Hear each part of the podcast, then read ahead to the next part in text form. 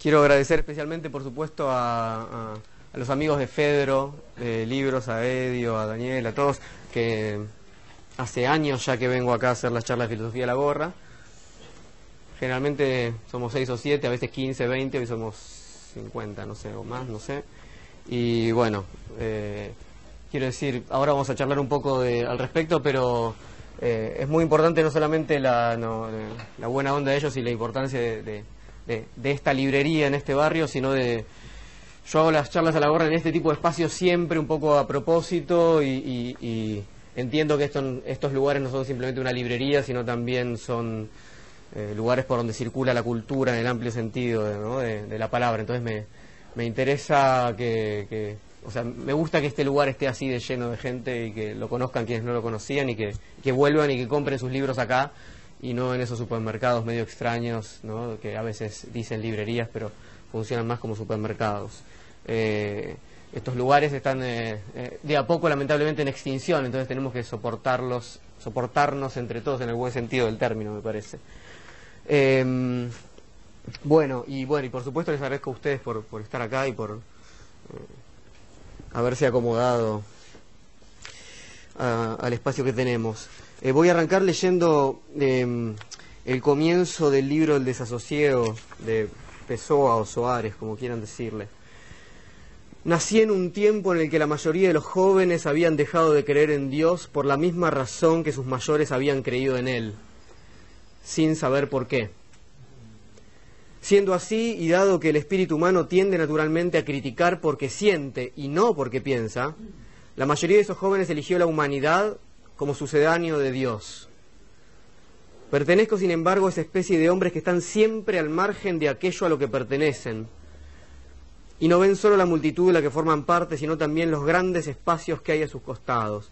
Por eso ni abandoné a Dios tan ampliamente como ellos, ni acepté nunca la humanidad. Em, me entusiasmé leyendo esto y no les comenté lo que hago siempre, que es em, cómo hacer la dinámica de la charla. Em, pero bueno, sirve como buen como buena entrada. Les pido que, sí, que apaguen los celulares y esas cosas o los silencien. Eh, la charla va a ser una exposición eh, de una hora veinte, una hora y media, hasta que ya estén bastante con ganas de irse, pero no van a poder porque están bastante bloqueados, entonces se lo van a tener que bancar. Cuando termine eso voy a pasar la gorra y hoy espero llevar mucho dinero porque hay mucha gente. Y después de eso nos quedamos a charlar, con lo cual todas las dudas, preguntas, comentarios, críticas y todo eso, les pido que las anoten o las recuerden, así yo puedo seguir con el orden de la, de la exposición y después nos quedamos todo lo que sea necesario o, nos vamos a tomar una cerveza o lo que suceda. ¿sí? Bueno, un par de cosas respecto a antes de entrar en nuestro tema, eh, ¿por qué la filosofía la gorra? Para empezar, eh, ¿por qué hacemos filosofía o por qué, no sé, ustedes se habrán acercado acá? Yo quiero leerles un pequeño fragmento de mm, Gilles Deleuze, de conversaciones de Gilles Deleuze, que dice lo siguiente. Es verdad que la filosofía es inseparable de una cierta cólera contra su época, pero que también nos garantiza serenidad. Eso, eso le pasa a uno, creo yo, cuando hace filosofía, ¿no? Por un lado, uno está un poco enojado o hay cosas que no funcionan y a la vez hay algo de cierta serenidad que se empieza a armar ahí. Dice, ella no obstante, la filosofía no es un poder. Las religiones, los estados, el capitalismo, la ciencia, el derecho, la opinión o la televisión son poderes, pero no la filosofía. La filosofía puede implicar grandes batallas interiores, idealismo versus realismo, etc. Pero son batallas irrisorias. Al no ser un poder, la filosofía no puede librar batallas contra los poderes. Pero mantiene, sin embargo, una guerra sin batalla, una guerra de guerrillas contra ellos. Por eso no puede hablar con los poderes, no tiene nada que decirle, nada que comunicar. Como los poderes no se conforman con ser exteriores, sino que se introducen en cada uno de nosotros, Gracias a la filosofía todos nos encontramos constantemente en conversaciones o negociaciones y en guerra de guerrillas con nosotros mismos, dice Deleuze. Eh, creo que es algo de eso, digamos, si, uno si, a uno no se le resquebraja algo adentro o no tiene un montón de seres habitándolo y no hay una especie de guerra de guerrillas internas, es raro que uno se acerque a, textos filosóficos, por lo menos a determinados textos filosóficos. Franz Rosenzweig, un filósofo no tan conocido, pero que leyó mucha gente interesante, como Levinas, Heidegger y, Benjamin, decía que la filosofía es una enfermedad del sentido común. Cuando el sentido común se enferma, ahí puede surgir algo de eso. Y para eso hay que como encontrarse con otra gente que hace que está en una situación similar o que está pasando por, por situaciones similares eh, para ver qué pasa. Y, para eso hay que hacerlo justamente por fuera, por lo menos es lo que yo intento con estas charlas, por fuera de los circuitos académicos, ¿sí? donde esto que estamos asistiendo acá no sucede. Suceden otras cosas que también son interesantes, pero no esto. Entonces, a mí me, me gusta hacer filosofía de la gorra porque me permite hacer esto bastante itinerante. En ese sentido, les leo otra cita, en este caso de eh, Michel Onfray del libro Cinismos, ¿no? sobre los cínicos, sobre los antiguos cínicos, ¿no? Em, que dice así, para multiplicar las oportunidades de interesar a la mayor cantidad posible de individuos, Diógenes, quizás el cínico más famoso, frecuenta la plaza pública, recorre las calles, se presenta en las tabernas, compra su entrada al estadio, vaga por los campos o deambula por las inmediaciones de la ciudad. Nada le sería más ajeno que confinar su palabra, que reservarla, que practicar un elitismo antes de todo contacto. Él sabe que la selección se operará por sí misma, a través de la dificultad y el interés del oyente. La palabra cínica está destinada a quien quiera oírla, un emperador o una prostituta, un mercader o un esclavo, un rico propietario, un joven afeminado, un carpintero, un atleta, un litigante o un notable. Todas las categorías están incluidas. Esto es importante porque ya en esta época eh, había institucionalización de la filosofía. Ya Platón había. Eh, empezado a, enseñar en la academia, que requería ciertos, ciertos conocimientos para entrar ahí. Y la, filosofía cínica, como la filosofía del maestro de Platón, de Sócrates, se hacía en la calle, es decir, se hacía fuera de los lugares, de los cuartos llenos de polvo, como lo llama Zaratustra. Eh, esto es otro de los motivos que, digamos, que por los que a mí me gusta hacer filosofía de la gorra, y tiene que ver con, que, con la pregunta, ¿dónde nos encontramos? Eh, la primera pregunta era sobre todo en relación al texto de Gilles Deleuze, ¿por qué hacemos esto que hacemos? ¿Por qué eh, tenemos diálogos filosóficos e intercambios filosóficos y leemos y discutimos filosofía? Y esto es dónde lo hacemos, dónde y con quién. No dice dónde y con quién, para mí tiene que ser, digamos, lo más amplio posible, sin que por eso tengan que venir todos. Porque yo no creo que la filosofía sea para todos, ni tenga que serlo. De hecho, me parece que eh, uno puede vivir muy bien, inclusive mejor, sin filosofía. ¿no? Por, eso, por, eso que es una, por eso que es una enfermedad, o sea, hay algo que no funciona. Las cosas funcionan mejor sin filosofía en general. Por último, digamos, por último, antes de entrar en nuestro tema, ¿por qué les voy a pedir el dinero eh, al final de la charla y voy a pasar la gorra? Eh, porque no quiero jugar el papel de los sacerdotes que hacen que no tocan dinero, pero lo tocan, digamos. No podemos eh, vivir del aire, ninguno de nosotros. Es otro de los temas que hay que eh, pensar cada vez más seriamente, ¿no? Cómo, eh, cómo hacemos todos juntos para seguir viviendo y para seguir haciendo lo que nos gusta y cómo hacemos para articular dispositivos en los cuales podemos podamos compartir con los otros esto que nos gusta hacer y al mismo tiempo poder vivir, pagar nuestros alquileres, en este caso comprar los libros y tener tiempo para sentarse a leerlos, etcétera. Entonces, a mí me gusta decir que la, que, y mostrar que la filosofía es un, trabajo productivo, no una especie de producto de ningún genio que, sale de la caverna y, ve las ideas y entonces viene iluminado, sino de alguien que, eh, como en todos los casos, se sienta muchas horas a leer y a pensar y a escribir y, en ese sentido no es diferente a cualquier otro producto eh, que uno pueda hacer, a cualquier otra producción. Eh, siempre digo que mm, la filosofía está fetichizada, como ya nos había enseñado Marx en relación al concepto de fetichismo de la mercancía, ¿no? que como ustedes saben tiene una doble cara. Por un lado, una sobrevaloración. Uno, uno, piensa que con eso ¿no? efectivamente hay algo del orden de lo mágico, decía Marx, ¿no? Parece como, uy, ahí viene el filósofo, el filósofo, ¿no? Baja. Del mundo de las ideas a la caverna y nos viene a hablar. Bueno, eso me parece que es parte de lo que todavía pasa con la filosofía. Eh, me parece que hay que, perderle esa, esa cuestión. Y, y, la, otra, la otra cara del fetichismo de la mercancía es que se oculta el proceso de producción. ¿No? Nadie sabe cómo se hace porque eso queda Por eso yo traigo los libros y los muestro, básicamente. Porque además de que porque me gusta leer de los libros las citas, porque eh, mi proceso de producción en este caso tiene que ver con los libros eh, y creo que hay que desfetichizar la mercancía y que, eh, en este caso, la producción, y a mí me gusta pensarme más cercano a un artesano, como los que están acá en la plaza, ¿no? que sin, sin intermediario y sin dispositivo eh, ofrece su producto directamente, ¿no? intercambia y charla con el otro, a eh, otro tipo de situaciones efectivamente más sacerdotales, como pueden ser las universitarias y demás, donde parece que efectivamente nadie toca dinero. Les leo esta frase de Marx y empezamos con nuestro tema. Dice, el carácter misterioso de la forma mercancía estriba, por tanto, pura y simplemente en que proyecta ante los hombres el carácter social del trabajo de estos, como si fuese un carácter material de los propios productos de su trabajo, un don natural social de estos objetos. Es decir, el trabajo humano queda oculto detrás del objeto y el objeto parece como si tuviera ese trabajo humano. Y como si por tanto la relación social que media entre los productores y el trabajo colectivo de la sociedad fuese una relación social establecida entre los mismos objetos al margen de sus productores. O sea, la mercancía tapa la relación humana, que era uno de los problemas centrales que tenía Marx en relación al capitalismo. No la cuestión de la explotación, que por supuesto era importante, pero la cuestión de la alienación, la cuestión de la cosificación, la cuestión de la pérdida de las relaciones de producción común, como la producción de conocimiento, ¿no? Eso es lo que queda ocultado. Bien, ahora sí vamos a nuestro tema. Vamos a intentar hoy hablar de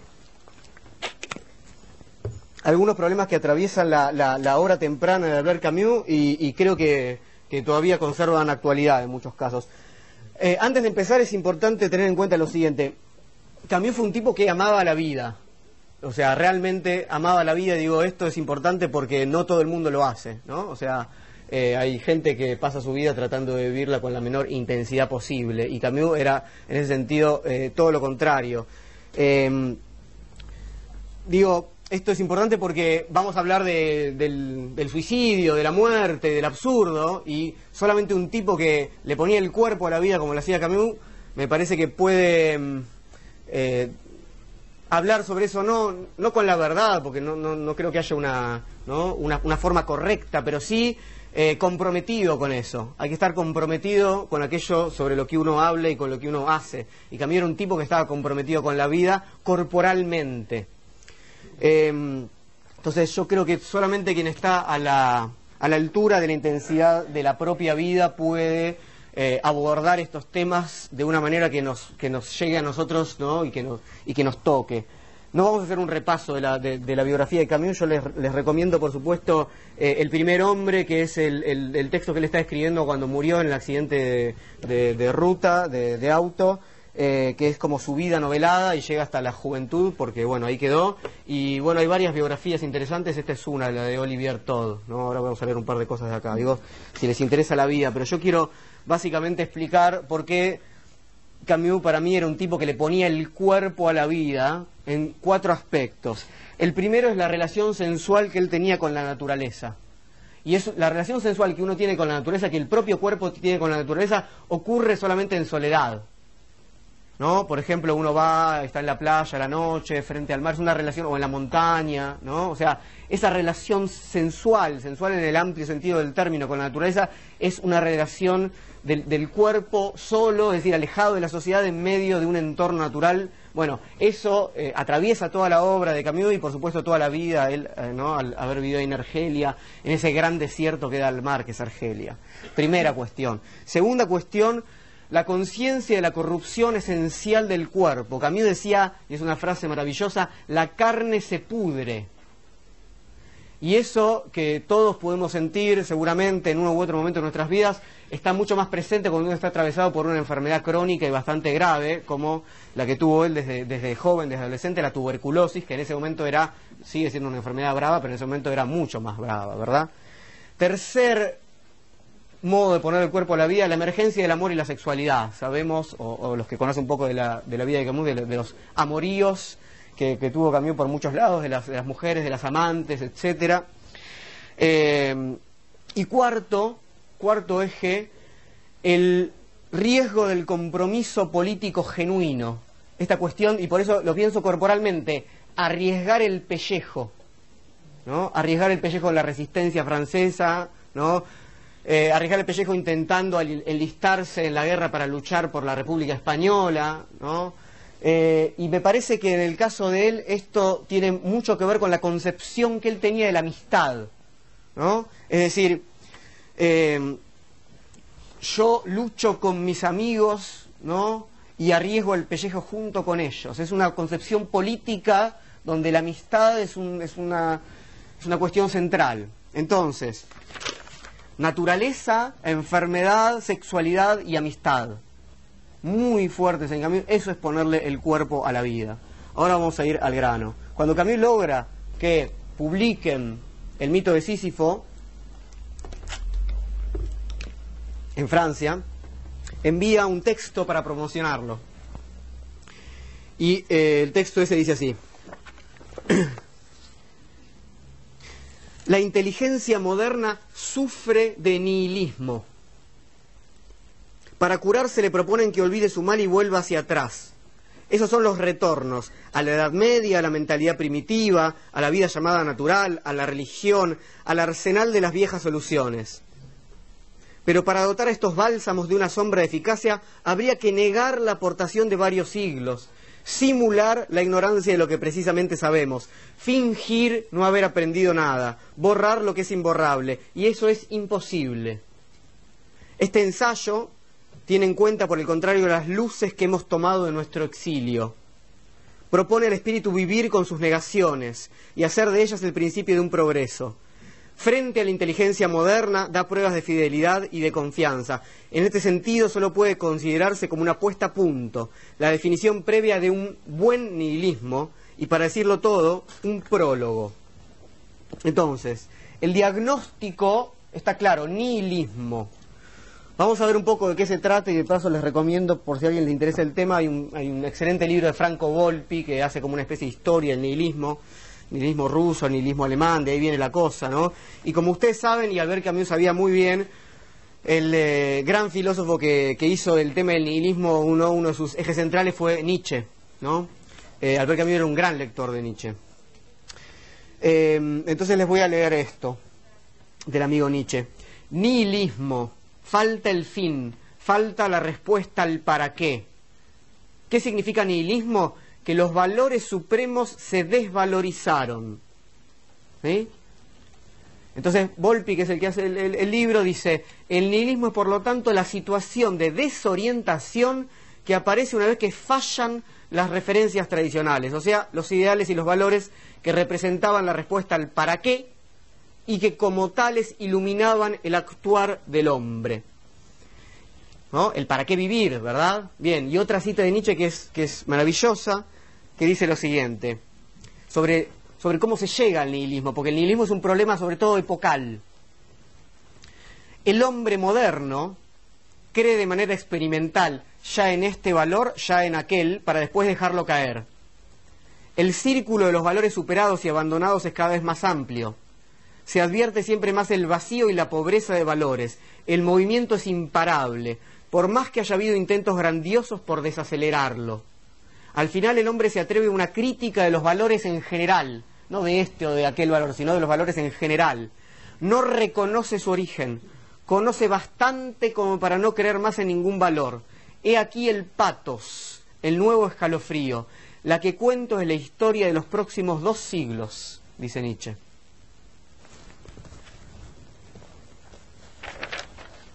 Entonces, es un mal de la modernidad.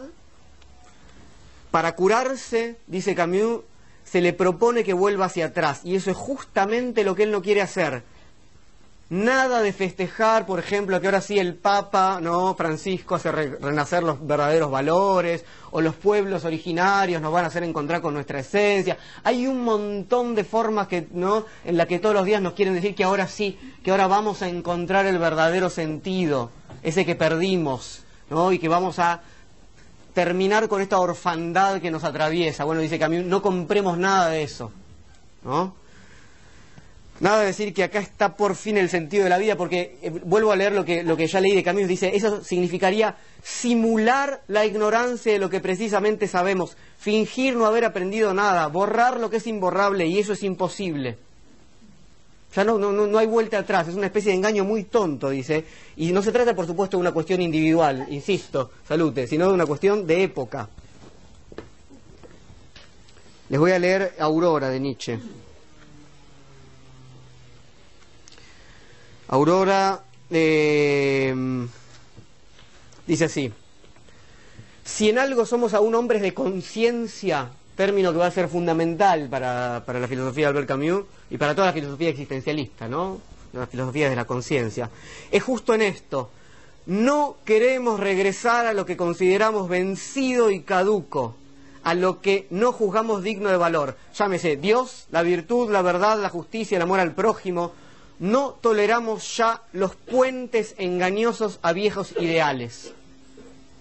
Nietzsche siempre es directo y bastante claro. Entonces, el conjunto de las obras absurdas de Camus lo que intenta justamente es explorar esta otra posibilidad.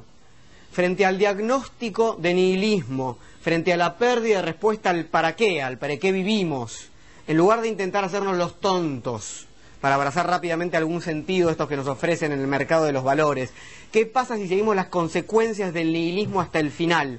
¿Qué pasa si no escapamos de esa lucidez que ganamos? Quizás a pesar nuestro, pero la ganamos. Para pensar ese problema, para atravesarlo, Albert Camus escribe, corrige y pule durante años un ensayo, una novela y dos obras de teatro. El ensayo es el mito de Sísifo, la novela es El extranjero y las dos obras de teatro son Calígula y El malentendido. Malentendido a mí mucho no me gusta, Calígula me parece excelente. Eh, les leo, porque él, entiende muy bien que todas estas obras forman parte de... Eh, dice así, no puedo apartar mi cabeza de Calígula. Es capital que sea un éxito. ¿no? saben que él era director de teatro y no solamente autor, sino que también eh, em, hacía adaptaciones y con lo cual le interesaba mucho el teatro y hacía regularmente, bueno, estrenos en este caso de su propia obra. Entonces dice, capital que sea un éxito, junto con mi novela, El extranjero, que ya la había escrito, y mi ensayo, El mito de Sísifo, eh, disculpen, eh, sobre el absurdo, constituye el primer estadio de lo que ahora no tengo miedo en llamar mi obra. Y bueno, ahora sí, ya ya tengo algo que puedo llamar mi obra, ¿no? todo este conjunto de escritos del periodo conocido como el periodo absurdo. Entonces, yo voy a utilizar sobre todo, me voy a centrar sobre todo en el mito de Sísifo, pero las tres obras, descartando un poco el malentendido que no me gusta tanto, eh, eh, aconsejo yo que las lean juntas porque, digamos, es como, ¿no? Se van iluminando unas a otras, digamos. Yo, por supuesto, casi todos empezamos y a veces terminamos por El extranjero, que es la obra más leída, pero eh, leyendo el mito de Sísifo y leyendo Calígula y viceversa se entiende todo un poco mejor. Entonces, ¿qué dice Camus que puede pasar ante la falta de respuesta al para qué vivimos? Bueno, puede pasar que nos matemos. Digo, por lo menos sería bastante lógico, ¿no? Cuando uno dice, tal cosa no tiene sentido, ¿no? María Marta, nuestra relación ya no tiene sentido, bueno, terminemos con nuestra relación. Bueno, si lo que no tiene sentido es la vida, terminemos con la vida. Esa sería la primera consecuencia medianamente lógica, ¿verdad? ¿Para qué seguir viviendo algo que no tiene sentido? ¿Para qué seguir haciendo lo que no tiene sentido? ¿Por qué no interrumpirlo? Y así abre el mito de Sísifo. Primeras líneas. No hay más que un problema filosófico verdaderamente serio, el suicidio. Juzgar que la vida vale o no vale la pena de que se la viva es responder a la pregunta fundamental de la filosofía. Las demás si el mundo tiene tres dimensiones y el espíritu tiene nueve o doce categorías, vienen a continuación. Se trata de juegos. Primeramente hay que responder. ¿Y qué hay que responder? Sí o no. Y eso, esa es una lección nietzscheana. Sí o no a esta vida. Esa es la lección del eterno retorno. Sí o no a este momento de tu vida. Entonces, primer problema para pensar, si descubrimos el sinsentido de la vida, ¿por qué no matarnos? Y dice Albert Camus, matarse en cierto sentido y como en el melodrama es confesar, es confesar que se ha sido sobrepasado por la vida o que no se comprende esta. ¿No? Es, el final de la confesión de que ¿no? nos pasó por arriba. Entonces, la primera respuesta seria no eludir el problema, que es lo que él está tratando de ver, cómo no huir del sinsentido haciendo como si nada hubiera pasado. Ahora bien, en los hechos no parece haber una relación lógica clara entre no encontrar un sentido a la vida y suicidarse. De hecho, hay gente que se suicida con un sentido de la vida muy claro. ¿no? Por la causa me suicido, por ejemplo. Y todo lo contrario, un montón de gente que sigue viviendo y no tiene un sentido último de la vida. Entonces, hay algo ahí que, para empezar, parece no cerrar. Pero todavía más, no somos simplemente máquinas de ejecución de un silogismo. Un silogismo, ¿saben cómo es la, la, forma de silogismo práctico según Aristóteles? ¿no? Hay una premisa mayor, una premisa menor y una conclusión que es un llamado a la acción. Entonces, en este caso sería algo así. La premisa mayor, si algo no tiene sentido hay que dejar de hacerlo. ¿no? La premisa menor, la vida no tiene sentido. La conclusión es hay que matarse. ¿no? Porque, porque el silogismo práctico implica que la conclusión es una acción. Bueno, no sucede eso, digamos, un montón de veces nosotros no estamos atravesados por cierta sensación o cierta idea o de, que la vida no tiene sentido y sin embargo no vamos y nos tiramos por el balcón. Entonces, eso, es interesante porque acá Camus está diciendo que efectivamente, a pesar de la importancia que, la conciencia tiene, hay algo que es aún más fuerte. ¿Qué, es lo que nos detiene? ¿Por qué no realizamos la conclusión que el silogismo práctico nos invita a realizar? Y dice así él. Adquirimos la costumbre de vivir antes de adquirir la de pensar. En la carrera que nos precipita cada día un poco más hacia la muerte, el cuerpo mantiene una delantera irreparable. Es el cuerpo el que retrocede frente al aniquilamiento. Es el cuerpo el que vive y al que no se le puede imponer tan fácilmente esa conclusión de un silogismo. El problema del sinsentido de la vida no lo tiene el cuerpo, lo tiene nuestra conciencia. Entonces, cuando nuestra conciencia se asoma al balcón, nuestro cuerpo, que es mucho menos boludo que nuestra conciencia, hace dos pasos para atrás. En un texto maravilloso de juventud de Camilo que se llama Verano en Argel, eh, para entender la, concepción de su filosofía que tiene que ver con, el, eh, con su juventud ahí en, en Argel, en Argelia, donde él vivió hasta que después de más grande se fue a, ahí a Francia, ¿no? Pero él da cuenta de esta relación que tienen los argelinos con eh, su cuerpo y con la tierra. Dice así, lo que en Argel se puede amar es aquello de que todo el mundo vive, el mar a la vuelta de cada calle, un cierto peso del sol, la belleza de la raza. ¿Qué es lo que Camus aprendió en esos años de infancia de clase trabajadora, de jugar al fútbol en la calle, de aventuras con los amigos del barrio, una vida que no hubiera podido tener, por supuesto, en, París, que el cuerpo tiene un apego a la vida que se revela ante esa lucidez de la condición mortal. Vuelvo a leer Verano en Argel. Dice, es una frase, tal debe ser la juventud dura confrontación con la muerte, terror físico del animal que ama al sol. Terror físico del animal que ama al sol. Eso es lo que, en ese punto quería insistir. El animal no tiene un problema con el sinsentido de la vida. Es la conciencia, pero nosotros no somos, por suerte, solamente conciencia. Entonces, también está en un lugar muy interesante porque quiere, nos dice, en tanto conciencia no huyamos del problema que tenemos, pero no creamos que somos solamente eso.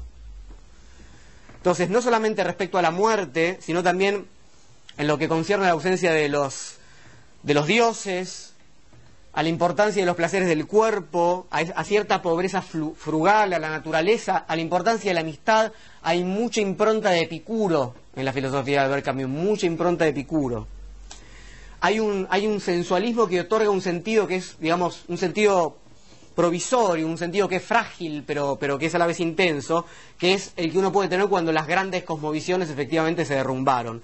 Y esta vida de juventud de los argelinos desconoce, dice él, la planificación y desconoce el progreso. Y en cambio se entrega a pasiones que son grandes y efímeras. Vuelvo a leer del mismo texto. ¿Cómo podría pues este pueblo sin espíritu revestir de mitos el profundo horror de su vida? Todo lo que toca a la muerte es aquí ridículo u odioso. Este pueblo sin religión y sin ídolos muere a solas después de vivir en masa. Entonces, no hay para él en la muerte como él lee al pueblo argelino, nada sagrado, justamente. Simplemente un horror animal respecto a ella. Está anclado en esta exuberancia de la vida. El culto que hay no es del espíritu, por eso dices, esta gente sin religión, exagerando, por supuesto, ¿no? Pero hay un culto del cuerpo. Él dice eh, en, algunos de esos textos de juventud, eh, no toda la, toda la juventud está en ir a la playa, salir con los amigos, jugar al fútbol en la calle, todo eso, y después, una vez que envejecen un poquito, se sientan a ver la vida pasar y ya no tienen más nada que hacer. No, no, no hay ninguna idea de progreso. Ya pasó el momento de la juventud. Entonces, no hay un culto de la inteligencia, no hay un culto del espíritu. Y por eso los argelinos, dice, están completamente entregados a su presente. Entonces, Camus va a rechazar el suicidio porque, además de no tener en cuenta ¿no? este apego animal a la vida, es en última instancia una forma de escapar al problema planteado por la condición absurda de la vida del hombre. ¿Sí? Es una forma de escapar. Él lo que quiere ver es qué pasa con lo absurdo. Suicidarse es huir del problema. Comprar un sentido también es huir de un problema. ¿No? Entonces, veamos un poco más detalladamente a qué nos referimos con esta famosa condición absurda.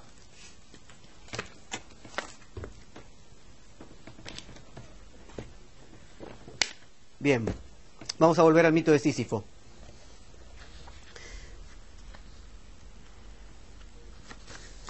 La sensación de absurdo a la vuelta de cualquier esquina puede sentirla cualquier hombre. Como tal, en su desnudez desoladora, en su luz sin brillo, es inasible. También quiere mostrar que el carácter universal de lo absurdo en el hombre no depende de una especie de a priori, de una esencia, no es que lo absurdo está en nosotros ni nada así. Si él pudiera acceder a la esencia de la humanidad, ya no habría sensación de absurdo, él conocería cómo somos. Pero lo que nos quiere decir, ¿no? recordemos, la sensación de absurdo es que todos, si no nos hacemos los tontos, sentimos alguna vez esto que él está diciendo. Es una universalidad de la sensación, que solamente puede ganar fuerza como sensación individual, que todos podemos sentir, como dice él, a la vuelta de cualquier esquina. Como concepto, dice él, es inasible. Yo no puedo definir qué es lo absurdo. Es una jugada estratégica maravillosa, porque él dice, bueno, yo no te puedo explicar qué es. Yo hago filosofía, sin embargo, ¿no? Y filosofar es, como decía, como decía Deleuze, pero también como decía Hegel y como decía Platón, conceptualizar. Sin embargo, acá te tiro un, ¿no? un, concepto que no puedo terminar de definirte. Entonces, ¿qué hace Camus? Va por el lado de la sensación, va por el lado, por una apuesta individual de que uno se reconozca en esa sensación que él va a describir. Y ese va a ser el método de análisis que él explícitamente propone. Fíjense, el método aquí definido confiesa la sensación de que todo verdadero conocimiento es imposible. Solo pueden enumerarse las consecuencias y solo el clima puede hacerse sentir. Entonces él dice, bueno, yo les voy a presentar un clima, si ustedes ahí no sienten algo de esto, y esto es muy coherente, muy coherente con el supuesto de la imposibilidad de todo conocimiento último, ¿no? Pero también es coherente con esa eficacia, disculpen, estratégica de implicarnos en primera persona, porque yo puedo definir un concepto maravillosamente, pero es mucho más eficiente que el lector, de, ¿no? en este caso del mito de Sísifo, sienta, ¿no? se sienta reconocido en esa descripción. Ahí uno ya compró todo absolutamente. Si él logra eso, si él logra que en la descripción del absurdo uno diga, ah, sí, a mí me pasó, ya está. O sea, no, hace falta seguir demasiados razonamientos, ¿no? Y eso es lo que él va a, hacer y para eso va a proponer distintas escenas, porque el tipo, no nos olvidemos, es un dramaturgo y es muy bueno. Entonces, nos va a proponer escenas y, y medio que nos va a tirar ahí en el medio de esas escenas.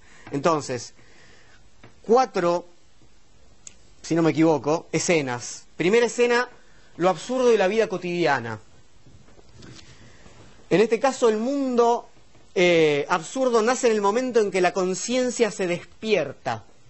El despertar de la conciencia quiere decir se separa. ¿De qué? De lo que estamos haciendo corporalmente, ¿no? Hay una decisión, eso es el despertar de la conciencia. Y, de, y en ese caso, de lo que hacemos en, en tanto mundo cotidiano, ¿no? ¿Qué hacemos en el mundo cotidiano? Bueno, actuamos maquinalmente.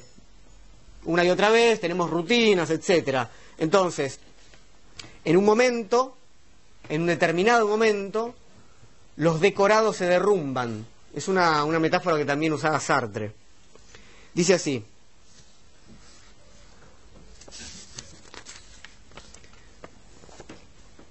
Levantarse, tomar el tranvía, cuatro horas de oficina o de fábrica, la comida, el tranvía, cuatro horas de trabajo, la comida, el sueño, y lunes, martes, miércoles, jueves, viernes y sábado, con el mismo ritmo, es una rutina que se sigue fácilmente durante la mayor parte del tiempo.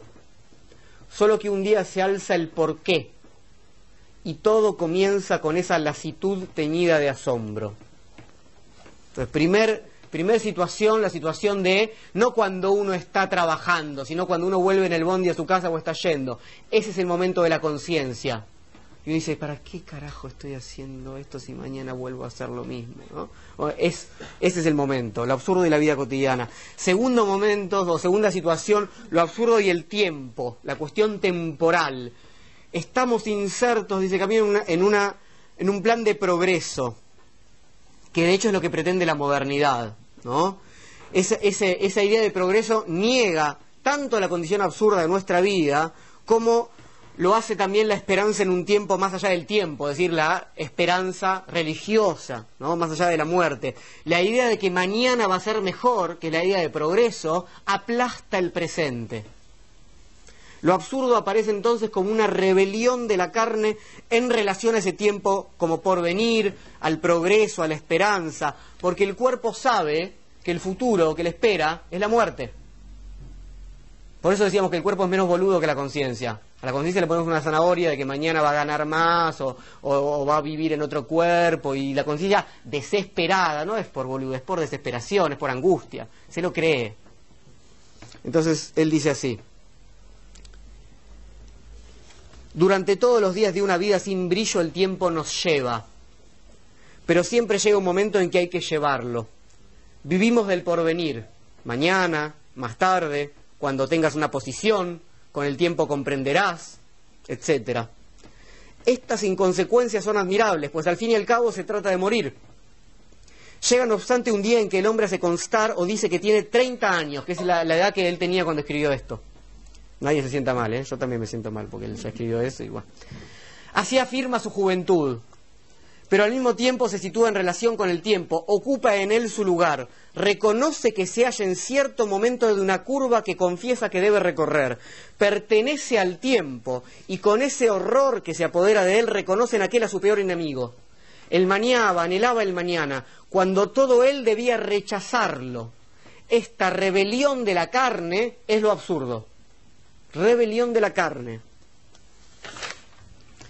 Tercer escena, lo absurdo y lo extraño de la naturaleza. Recuerden que hablamos de esta relación sensual con la naturaleza. Dice, en el fondo de toda belleza hay algo inhumano. Y esas colinas, la dulzura del cielo, esos dibujos de árboles, pierden al cabo de un minuto el sentido ilusorio, con que los revestíamos y en adelante quedan más lejanos que un paraíso perdido. La hostilidad primitiva del mundo llega hasta nosotros a través de los milenios. Entonces, hay un momento en que uno cree que puede hacer, de eso se trata bodas, bodas con el mundo, ¿no? Con la naturaleza, y uno siente que es uno con esa naturaleza, pero de pronto el divorcio, y uno, ¿no? Y, y, todo empieza a tornarse amenazante, y todo empieza a tornarse inhumano, dice él, ¿no? La playa, el agua, todo puede perder su sentido, todo puede volverse como ajeno, cenagoso, desolador.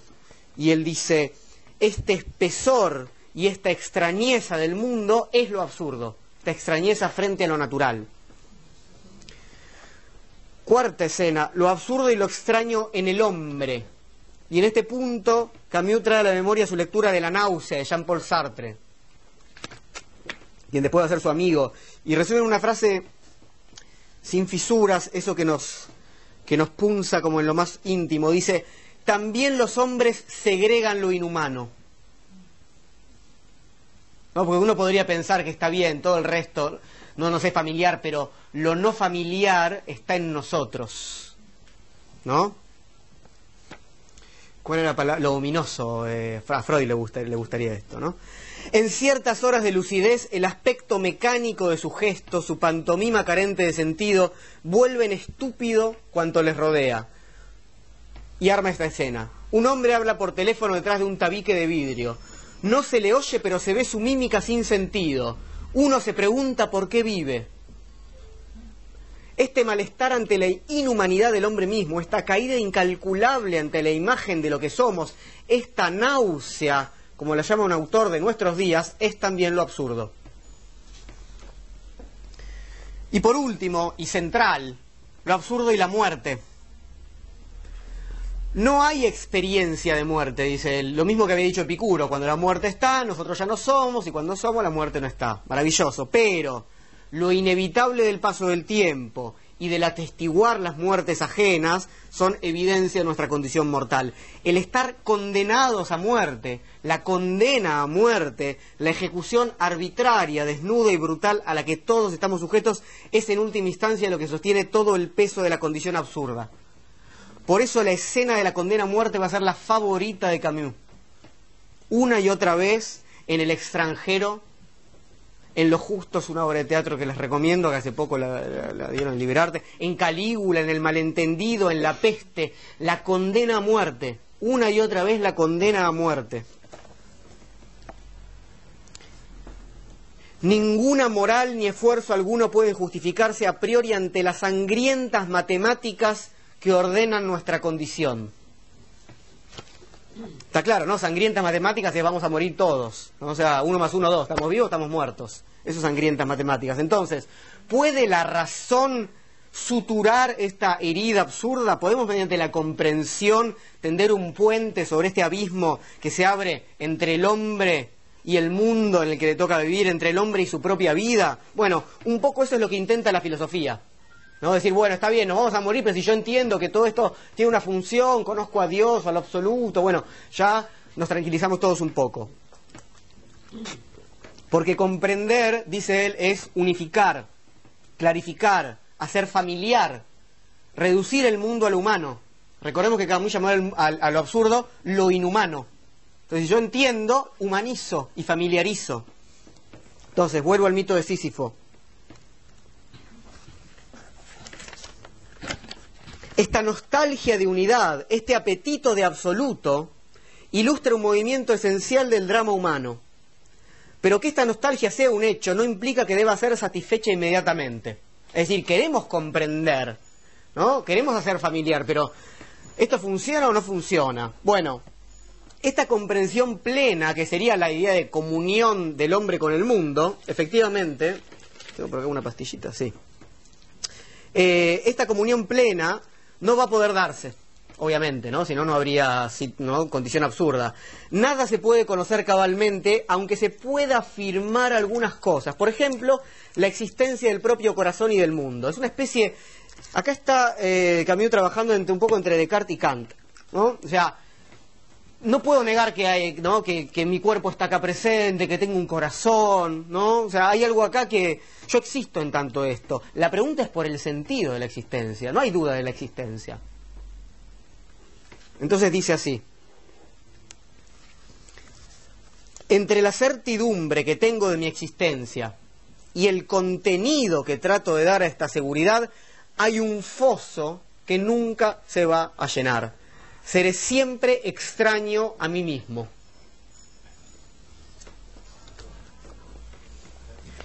Camilo acepta acá la afirmación kantiana. Conocer el mundo es imposible, solamente tenemos acceso a lo fenoménico.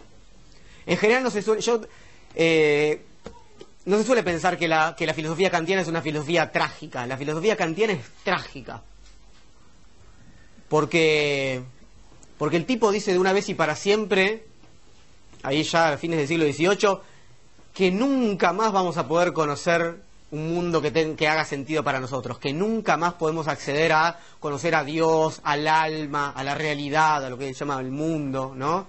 Y eso es terrible, es tan terrible que Kant mismo intenta, ¿no? Eh, trazar muchos para sí, eh, perdón, para sí no, como sí, como si conociera, ¿no? Eh, a lo único que tenemos acceso a lo que es a lo que nosotros mismos ponemos en el mundo, a nuestra organización, ¿no? que hay en el mundo, pero nunca conocemos un sentido del mundo. Y eso ya no se puede recuperar. Nietzsche, cuando, cuando lee a Kant, eh, llora bastante, digamos, ¿no? Porque es como, el, es como el comienzo de la muerte de Dios. Dios es inaccesible, dice Kant. Es lo mismo que había dicho Epicuro en algún punto, ¿no? Bueno, entonces él lo dice así. Fíjense que es, Kant para los que conozcan, ¿no? Comprendo que si bien puedo por medio de la ciencia captar los fenómenos y enumerarlos, no puedo aprehender el mundo mediante ella. Eso es Kant. Bueno, la condición absurda, entonces, implica que, y leo un poquito más abajo, también la inteligencia me dice, por lo tanto, a su manera, que este mundo es absurdo. Tampoco la inteligencia me permite abordar este mundo, hacerlo familiar. Entonces, la condición absurda de nuestra existencia no es simplemente la conciencia del sinsentido, sino la separación que se opera ahí. No hay conciencia del sinsentido sola, si yo no tengo apetito de efectivamente hacer bodas con el mundo. El resultado de la conciencia absurda es la decepción que implica que yo quiero hacer bodas con el mundo y sin embargo soy decepcionado una y otra vez. Si yo no quisiera, no tendría problema, no sería absurdo. Lo absurdo es que yo quiero y no puedo. La forma que yo quiero y falla. Él lo dice mejor, lo dice así. Lo que resulta absurdo es la confrontación de ese irracional y ese deseo desenfrenado de claridad cuyo llamamiento resuena en lo más profundo del mundo. Yo quiero claridad, sin embargo, hay algo ahí que no, mi razón no puede alcanzar, no puede atravesar. Entonces, lo que motoriza todo esto es la necesidad de comunión que tenemos nosotros, de hacer familiar ese mundo, de que haya un sentido. Stig Dagerman, ahora se los presento, lo dice así. Está en el título de este librito que es maravilloso. Nuestra necesidad de consuelo es insaciable. Insaciable.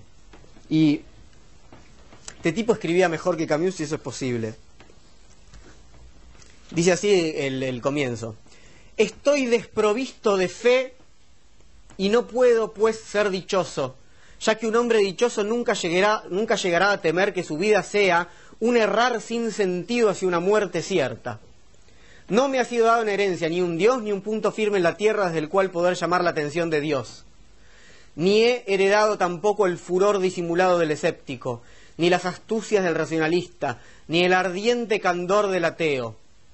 Por eso no me atrevo a tirar la piedra ni a quien cree en cosas que yo dudo, ni a quien idolatra la duda como si ésta no estuviera rodeada de tinieblas. Esta piedra me alcanzaría a mí mismo, ya que de una cosa estoy convencido, la necesidad de consuelo que tiene el ser humano es insaciable. Sig Dagerman, eh, un escritor sueco que se carteaba, de hecho, con, Camus, escribió esto dos años antes de encerrarse por segunda vez en su garage y morir eh, ahogado por el dióxido de carbono. Eh, en términos de camión no pudo mantener la tensión, digamos. Bien. Entonces, lo absurdo como resultado de ese deseo de consuelo, de esa necesidad de consuelo y de esa decepción continua.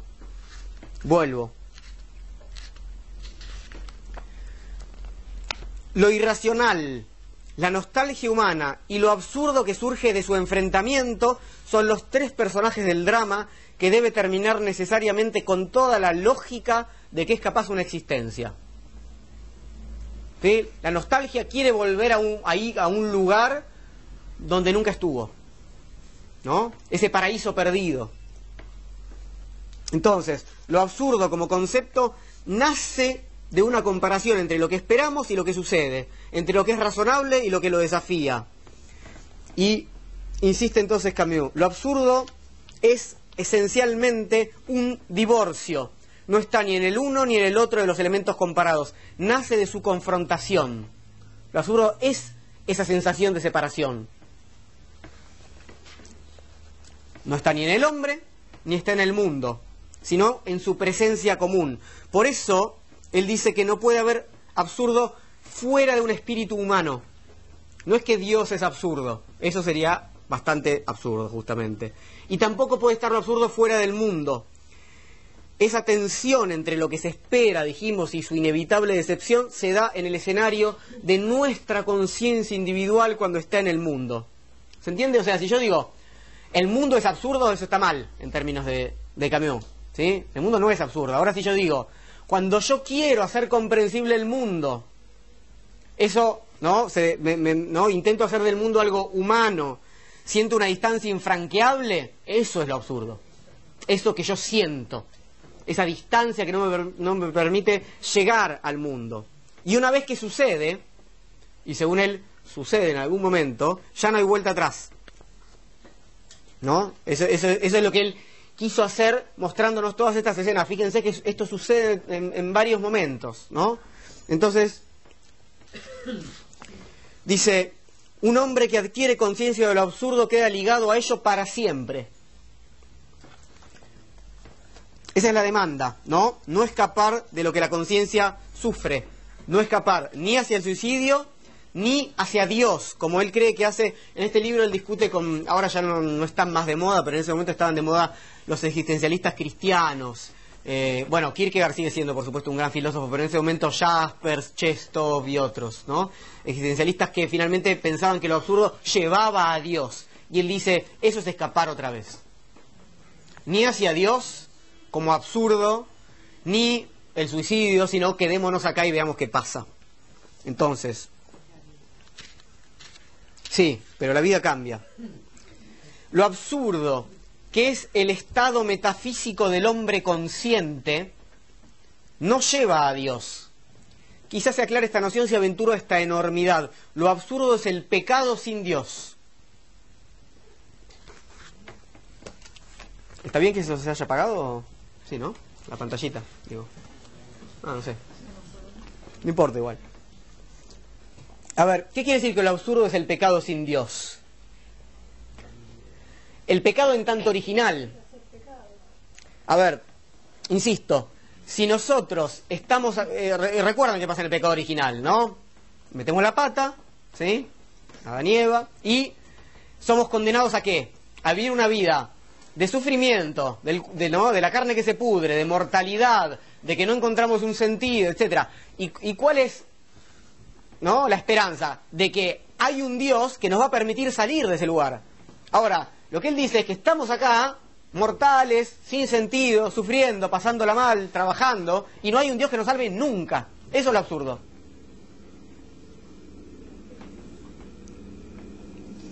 Entonces,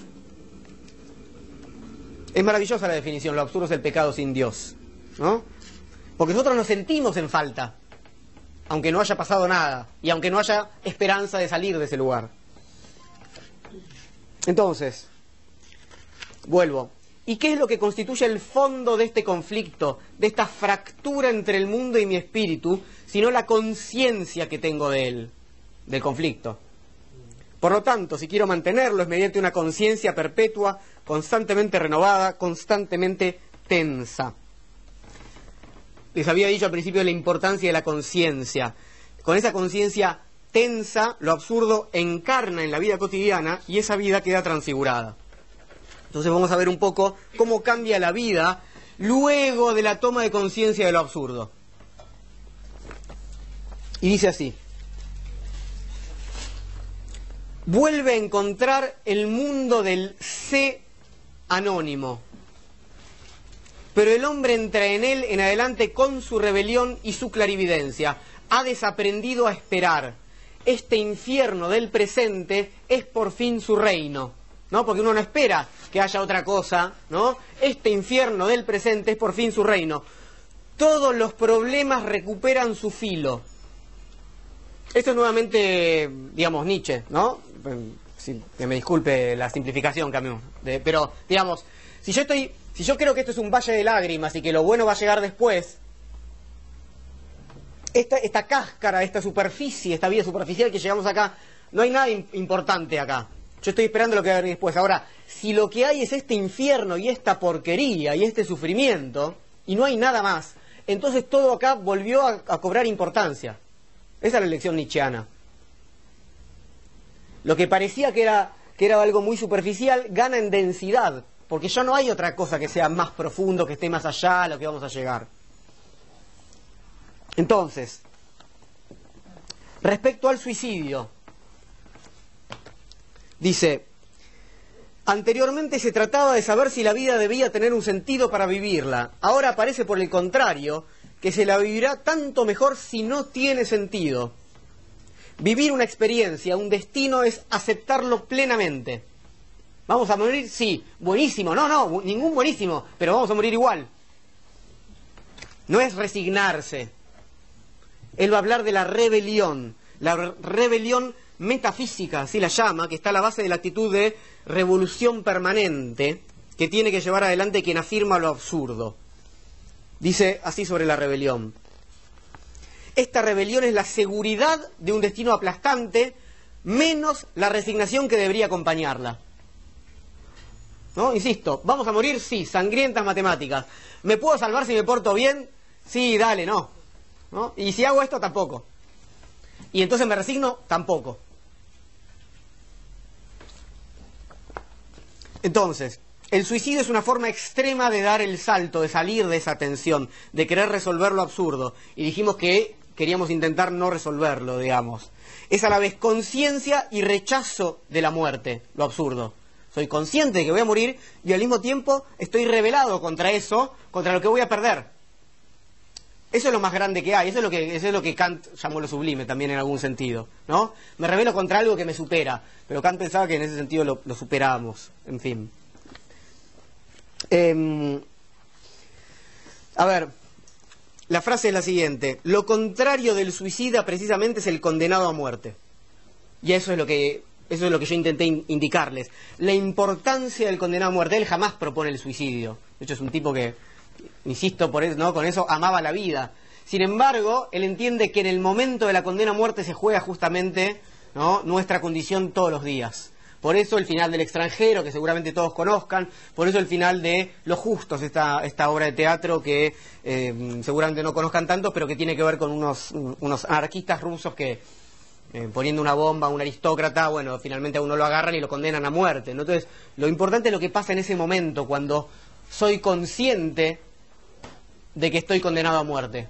Porque durante toda la vida en general nos hacemos bastante los tontos, porque si no sería bastante complicada la cosa. Entonces, sostener este peso del sinsentido da fortaleza. Es decir, levantar una y otra vez la piedra de Sísifo que va a volver a caer. Nos fortalece. Y es un argumento bastante nichiano, nuevamente. ¿Qué tengo que elegir? Lo que me fortalece. ¿Existe Dios? No sé, pero me fortalece que no, que no exista, que yo no crea en Él. No puedo decir que, que no exista, pero la verdad que sin su existencia yo me veo obligado a crear y a elegir. No hay que discutir nunca si Dios existe o no. Hay que ver qué consecuencias tiene eso en nuestra vida. Entonces, leo.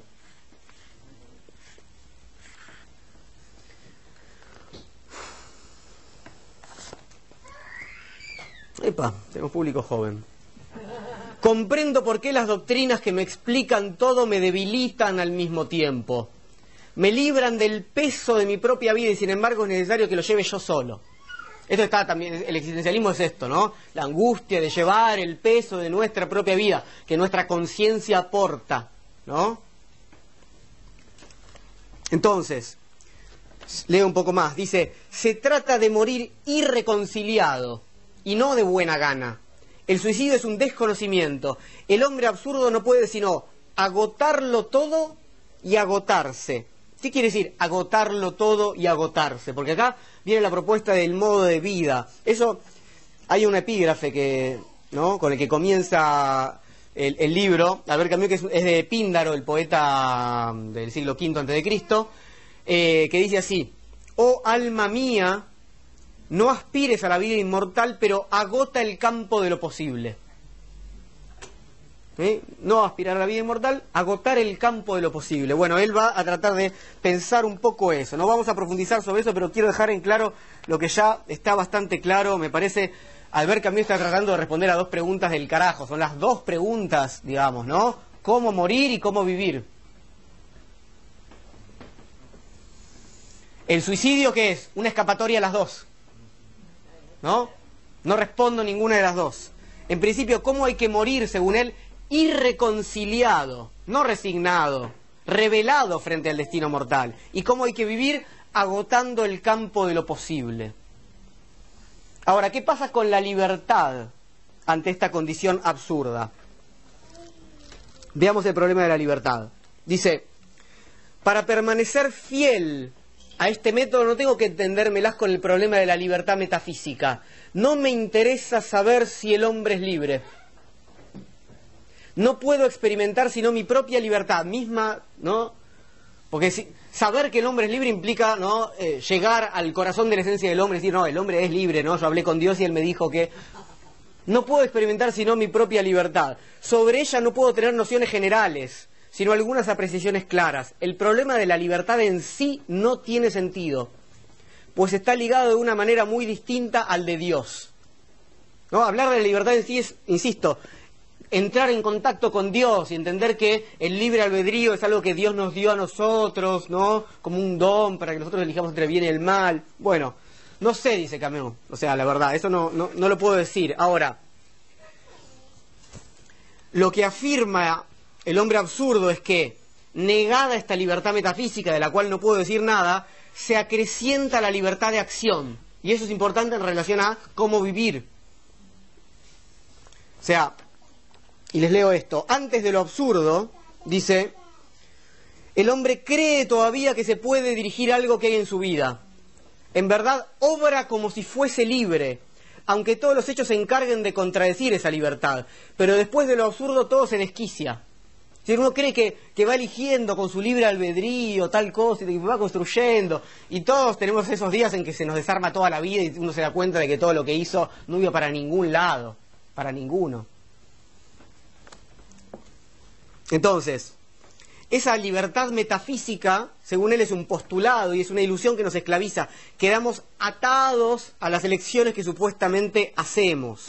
¿no? La idea es que la vida no tiene un sentido que nosotros vamos construyendo. Dice así, en la medida en que espero o me preocupa una verdad que me sea propia, una manera de ser o de crear, en la medida, en fin, en que ordeno mi vida y pruebo con ello que admito que tiene un sentido, me creo unas barreras entre las que encierro mi vida. No, yo estoy hecho para esto, esta es mi esencia, lo que sea. Hago como tantos funcionarios del espíritu y del corazón que no inspiran sino aversión y que no hacen otra cosa, lo veo bien ahora, que tomar en serio la libertad del hombre. Es muy fuerte la frase de funcionarios del espíritu y del corazón, pero es muy importante porque cada vez, digamos, esa gente se reproduce.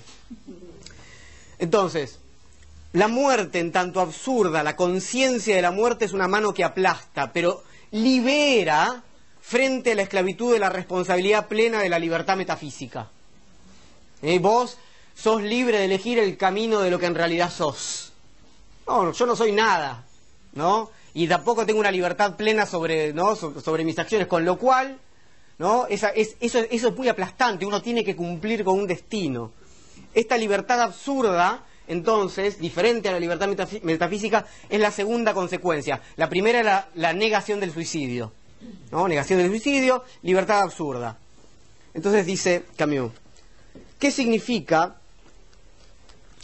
¿Qué significa vivir en semejante universo? Por el momento, nada más que la indiferencia por el porvenir y el ansia de agotar todo lo dado.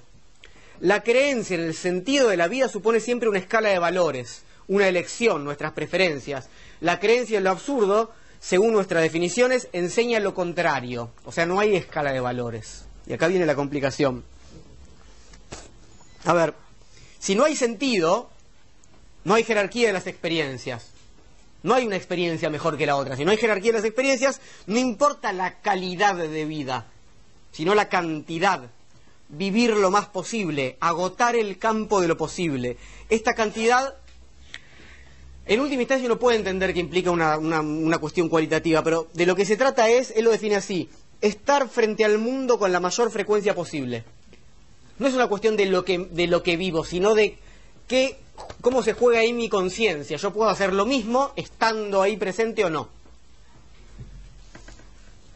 Entonces, no es una cuestión, agotar el campo de lo posible, no es lanzarse aventuras, ¿no? Porque la cantidad de experiencia que dos hombres pueden vivir, justamente, si viven la misma cantidad de años, es la misma.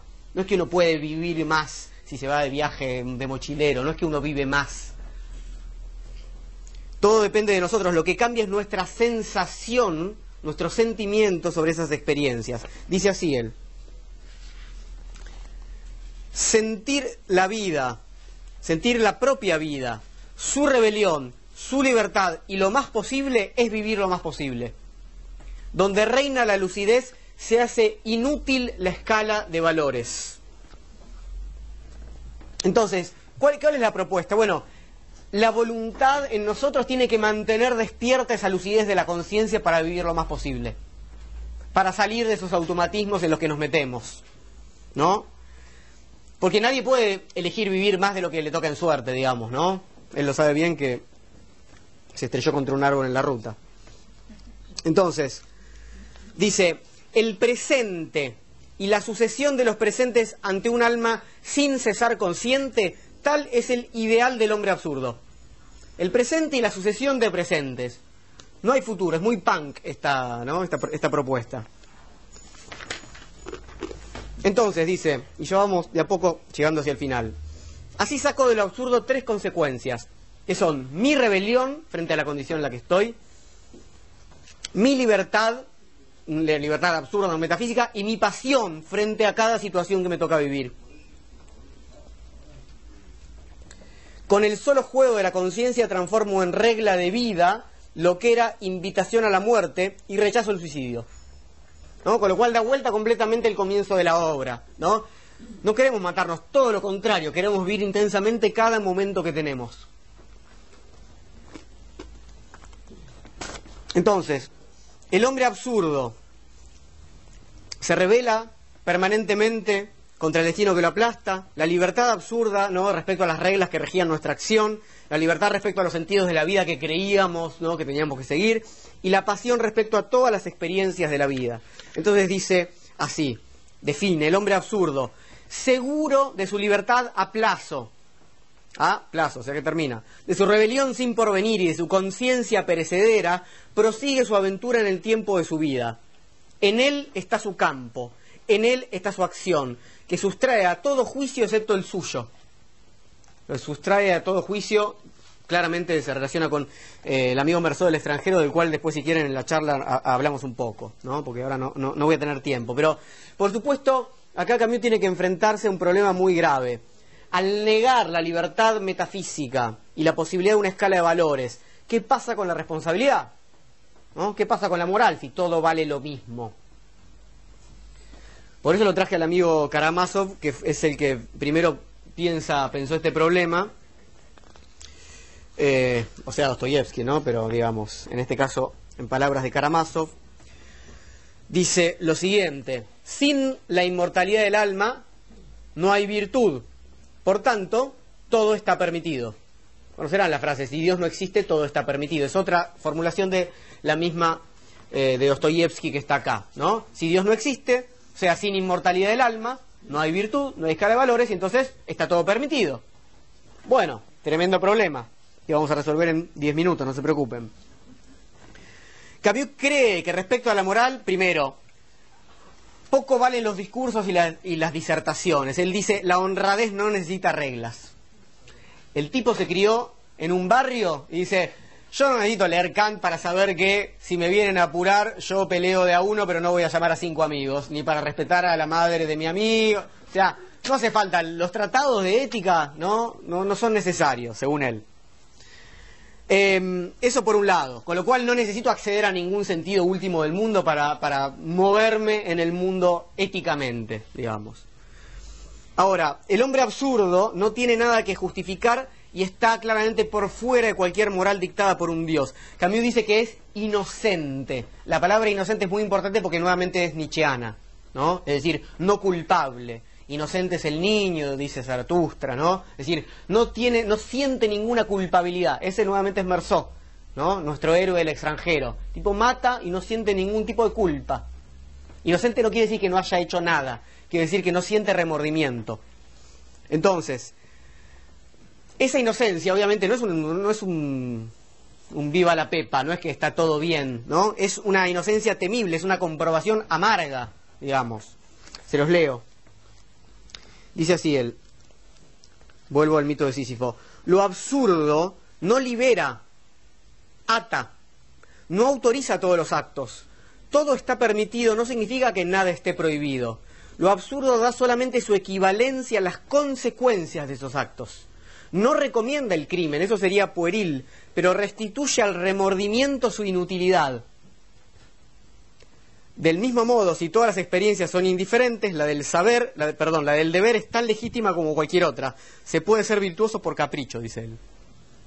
Es bastante complicado sostener esto, ¿no? Digamos, vamos a actuar bien, pero porque no sé, nada más que nuestro capricho nos habilita a eso. Bien. El capricho lo vamos a ver ahora en nuestro amigo eh, Calígula. Calígula, que yo les comenté, para mí la mejor obra de teatro de, de lo que más me gusta, perdón que caigan cosas, no se preocupen, eh, personifica, ¿qué cosa personifica Calígula? Por un lado, el poder soberano sin límites. ¿no? Calígula es el emperador de Roma, eso es poder soberano, bien. ¿Y en qué se evidencia el poder soberano, como bien nos lo explicó Foucault? En el poder de hacer morir, el soberano es el que dice, vos no, sé, no estás sonriendo mucho a lo que yo estoy diciendo, córtenle la cabeza, ¿no? Como en Alicia en el País de las Maravillas, ¿no? Eso es lo que el soberano es lo que hace eso, dice, eh, no me miraste bien, córtenle la cabeza. Bien. ¿Y qué es lo que hace Calígula en la obra de teatro? Eso, una y otra vez, ¿no? Manda a ejecutar gente, ¿no? Y lo hace como? Caprichosamente. Y eso es muy importante. Y afirma lo siguiente.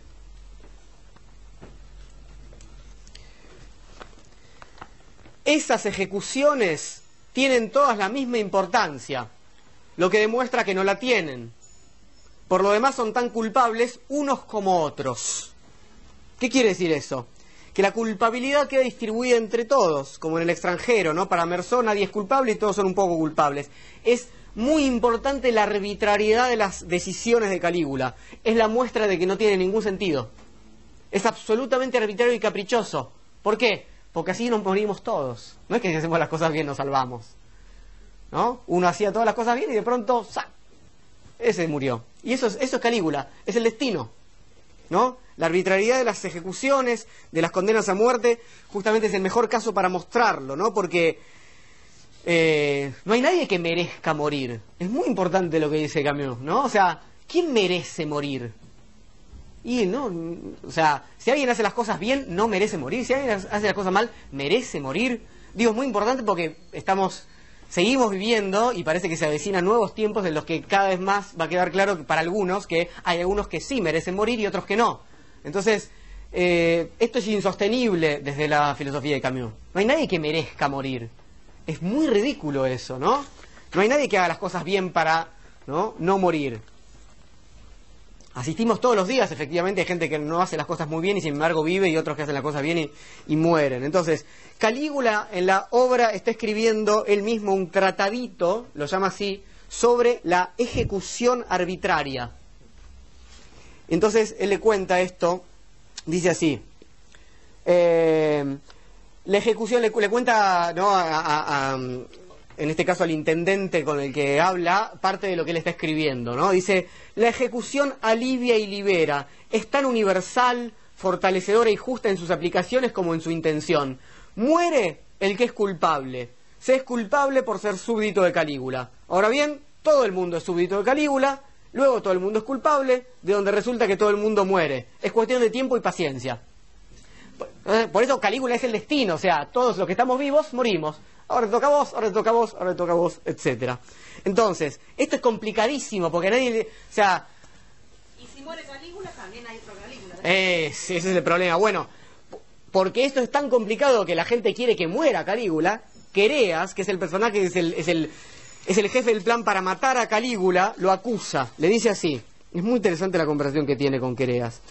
Dice a Calígula, te juzgo nocivo me gusta la seguridad y la necesito. La mayoría de los hombres son como yo. Son incapaces de vivir en un universo donde el pensamiento más descabellado puede en un segundo entrar en la realidad. donde la mayoría de las veces entra en ella como el cuchillo en el corazón. Tampoco yo quiero vivir en semejante universo, prefiero la seguridad. Dice, la mayoría de los hombres son así, la verdad. Yo prefiero entender que somos premiados y castigados, que hay un karma, que hay un Dios, que hay un Estado bueno, no sé, hay muchas posibilidades. Entonces, Calígula le responde, Calígula es, muy violento, ¿no? Le dice a Quereas, porque quería ser un tipo que era inteligente, era lúcido, entonces dice, si vos sos lúcido no tenés opción, flaco, vos no te puedes hacer el tonto, que es lo que habíamos visto al principio. O sea, no hay otra posibilidad. Él le dice así, eres inteligente. Y la inteligencia se paga caro o se niega. Yo pago, pero tú, ¿por qué no la niegas si no quieres pagar? Y Quereas le dice, porque tengo ganas de vivir y de ser feliz. Pero es como, es una respuesta, bueno, es una respuesta muy estúpida, porque efectivamente está sucediendo lo contrario. Es muy, esto es central. O sea, se entiende que no hay un sentido y quiere matar al, que hace el sinsentido, ¿no? que es Calígula, porque quiere vivir tranquilo y feliz. y Calígula le dice, y no se puede, vos, vos mismo te tenés que dar cuenta, y bueno, pero voy a hacer lo posible, le dice el otro. Pero lo importante es que él va a mostrar que esta necesidad de sentido, de consuelo, como lo llamamos con Stick Daggerman, va a hacer que incluso niegue la vida. Es decir, que prefiera morir con un sentido, asesinar a Calígula, que vivir sin sentido. Entonces le dice lo siguiente. Cuando están haciendo como el plan macabro para asesinarlo a Calígula, dice así, creas. Eh, perder la vida es poca cosa y no me faltará valor cuando sea necesario. Pero ver cómo desaparece el sentido de esta vida, la razón de nuestra existencia es insoportable. No se puede vivir sin razones. Y eso es central porque niega la vida. Ese, es nuevamente el anti-nicheano. Dice, yo prefiero morir que vivir sin sentido. Y la verdad que la vida es sin sentido. O sea, ahí mostrás que vos, ¿no? Sentido y vida, ganó el sentido. Y te mataste. Bueno, lo importante para mí entonces es que no puede haber, en relación a la libertad y a las acciones, reglas generales que guíen nuestras acciones. Y menos que menos la moral del trabajo que no es más que esperanza secularizada. Les leo.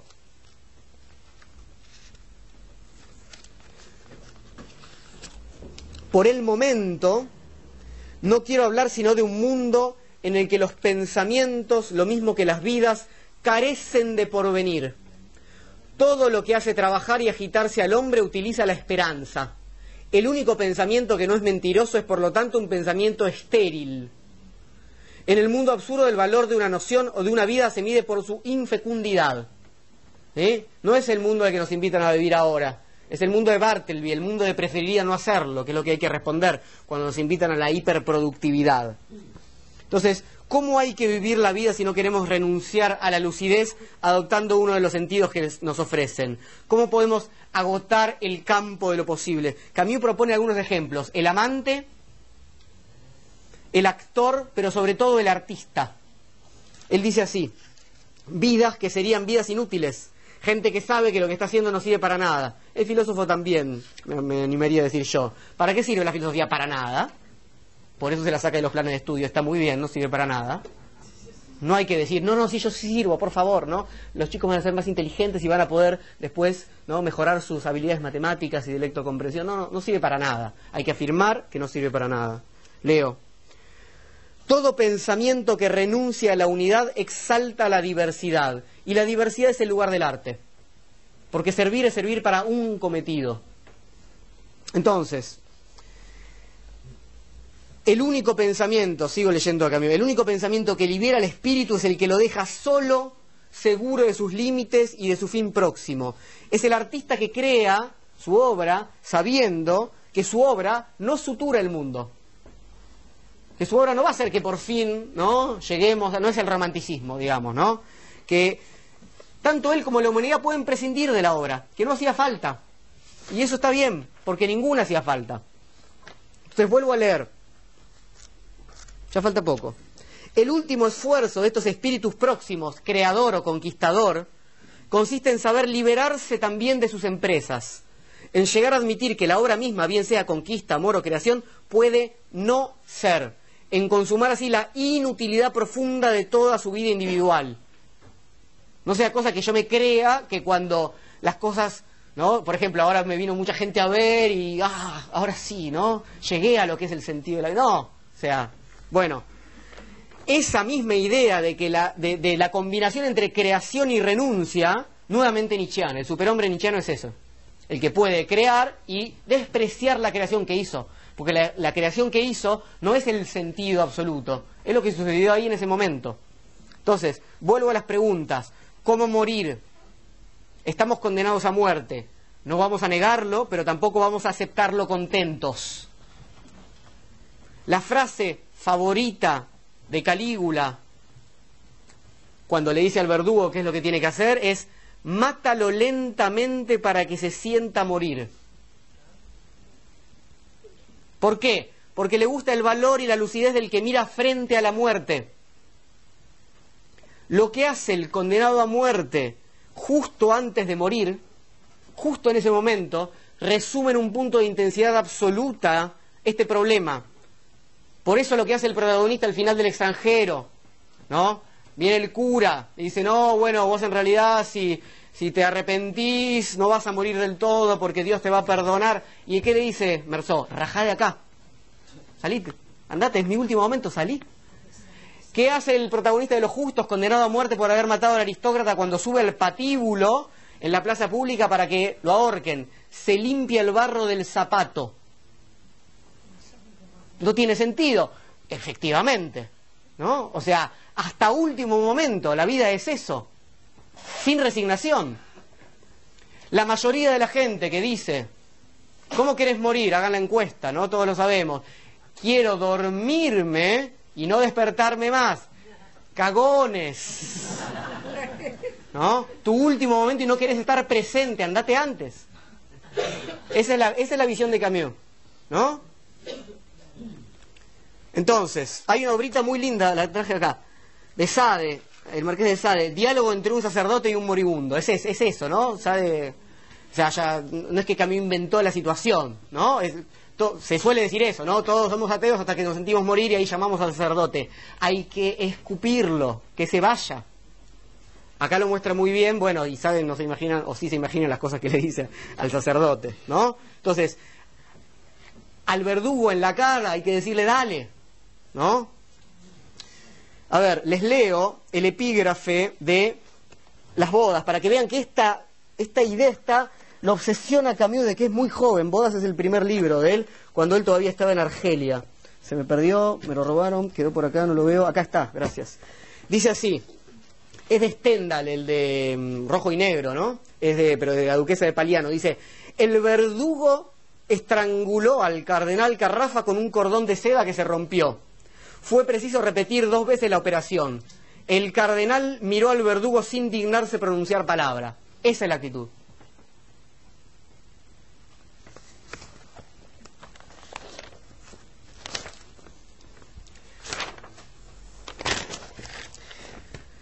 Bien, ¿cómo morir entonces? Irreconciliados, lúcidos y rebeldes. ¿Cómo vivir? Con esa lucidez respecto a la carne que se pudre, con ese sinsentido flotante en todos los actos de nuestra vida, con ese apego animal al cuerpo y sus placeres, con ese hambre de experiencias y esa afirmación del presente, con una lucidez irrenunciable respecto al sinsentido último de todo lo que hacemos. Para cerrar voy brevemente al mito que da título al ensayo de Camus, que es el mito de Sísifo. Y con esto terminamos. ¿Quién era Sísifo? Sísifo era uno de estos griegos eh, como Ulises, que era de, de, los tipos más piolas que había. No era el que mejor luchaba, digamos, no era Aquiles. Ulises tampoco. Era valiente, por supuesto, ¿no? Porque no, no, no podés pertenecer a una sociedad guerrera y no ser valiente. Eso es, se da por hecho. Eran todos valientes y buenos guerreros para ser virtuosos, pero había algunos que eh, eran ingeniosos. Ulises es aquel justamente que ¿no? todo el tiempo está con los dioses y otros, otros bichos más poderosos engañándolos y demás. Bueno, Sísifo también. Sísifo también era de, ese, de esa estirpe, digamos. Entonces, eh, lo que hace Sísifo es, bueno, eh, lo, digamos que lo, lo delata a Zeus. Con una cuestión, Zeus se había no saben que los dioses griegos se mandaban unas cuantas entre ellos y demás, entonces lo delata Zeus, Zeus obviamente se enoja, Zeus, ¿no? No a cualquiera.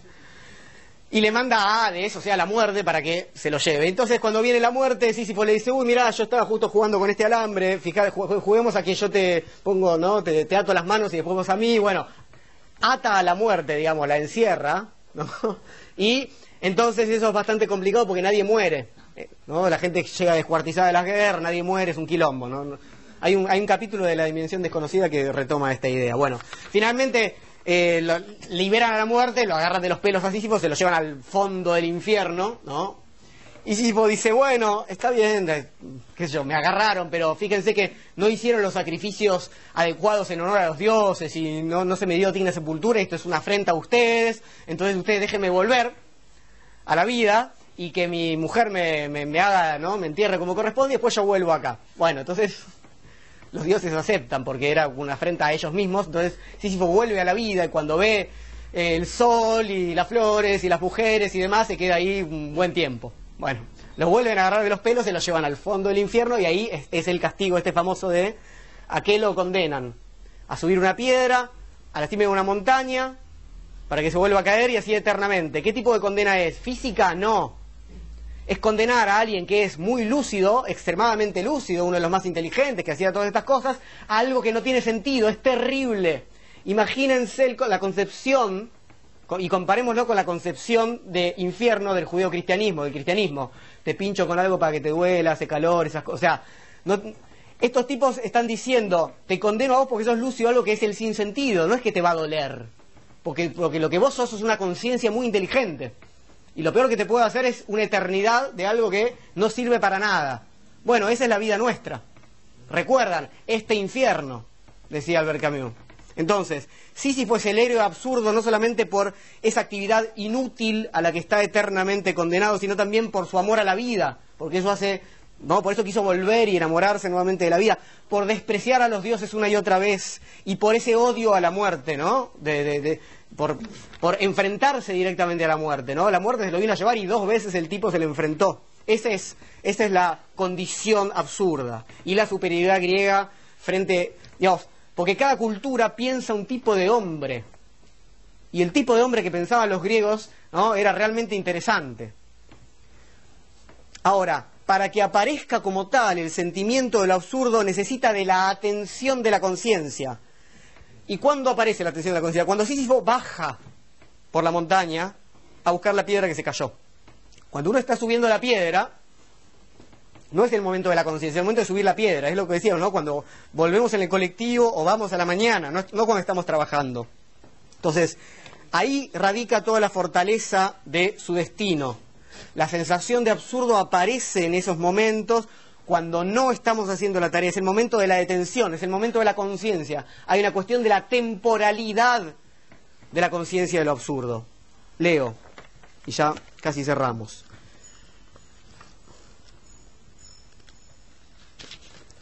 Si este mito es trágico, lo es porque su protagonista tiene conciencia. ¿En qué consistiría en efecto su castigo si a cada paso le sostuviera la esperanza de conseguir su propósito? El obrero actual trabaja durante todos los días de su vida en las mismas tareas y ese destino no es menos absurdo, pero no es trágico sino en los raros momentos en que se hace consciente. Sísifo, proletario de los dioses, impotente y rebelde, conoce toda la magnitud de su condición miserable. En ella piensa durante su descenso. La clarividencia que debía constituir su tormento consuma al mismo tiempo su victoria. No hay destino que no se venza con el desprecio. Y es muy interesante el final del libro, ¿no? Porque Camus termina introduciendo la alegría y la felicidad y la dicha en el destino mortal e infecundo del hombre. Dice, la felicidad y lo absurdo son dos hijos de la misma tierra, son inseparables. Sería un error decir que la felicidad nace forzosamente del descubrimiento absurdo. Sucede también que la sensación de lo absurdo nace de la felicidad. A ver, la conciencia del destino humano como el único posible, del destino personal conformado por la suma de los actos que realizamos hasta que llega nuestro momento de la muerte, va a otorgar el único sentido, ¿no? entrecomillado, si ustedes quieren, a la vida. Y esa vida terrenal, carnal, finita, es feliz. la- el cierre famoso del libro es el esfuerzo mismo para llegar a las cimas basta para llenar un corazón de hombre. Hay que imaginarse a Sísifo feliz. Y si Sísifo es efectivamente esta conciencia, ¿no? absurda, esta conciencia lúcida, que significa el sinsentido de todo lo que hacemos en la vida, dice, bueno, pero eso es- está bien, uno puede ser feliz en esa fortaleza que implica hacer obra para nada. Antes de pasar la gorra, que ahí voy, quiero leerles simplemente este otro epígrafe, que es el de El hombre rebelde. Si em, funcionó la charla, debería funcionar la comprensión de este epígrafe, que es de Helderlin, el poeta este que era compañero de, Hegel y que el maestro de Nietzsche le, recomendó que no lo leyera más, que leyera poetas más sanos. Fue la recomendación del maestro de Nietzsche al joven Nietzsche. Eh, el epígrafe, eh, El hombre rebelde es, el- es un libro siguiente, ¿no? A- del 51, al mito de Sísifo y con temas más políticos. Dice así, es de la muerte de Empédocles. Y abiertamente consagré mi corazón a la tierra grave y doliente. Y con frecuencia en la noche sagrada le prometí que la amaría fielmente hasta la muerte, sin temor, con su pesada carga de fatalidad, y que no despreciaría ninguno de sus enigmas. Así me ligué a ella con un lazo mortal. Bien, terminé. Gracias.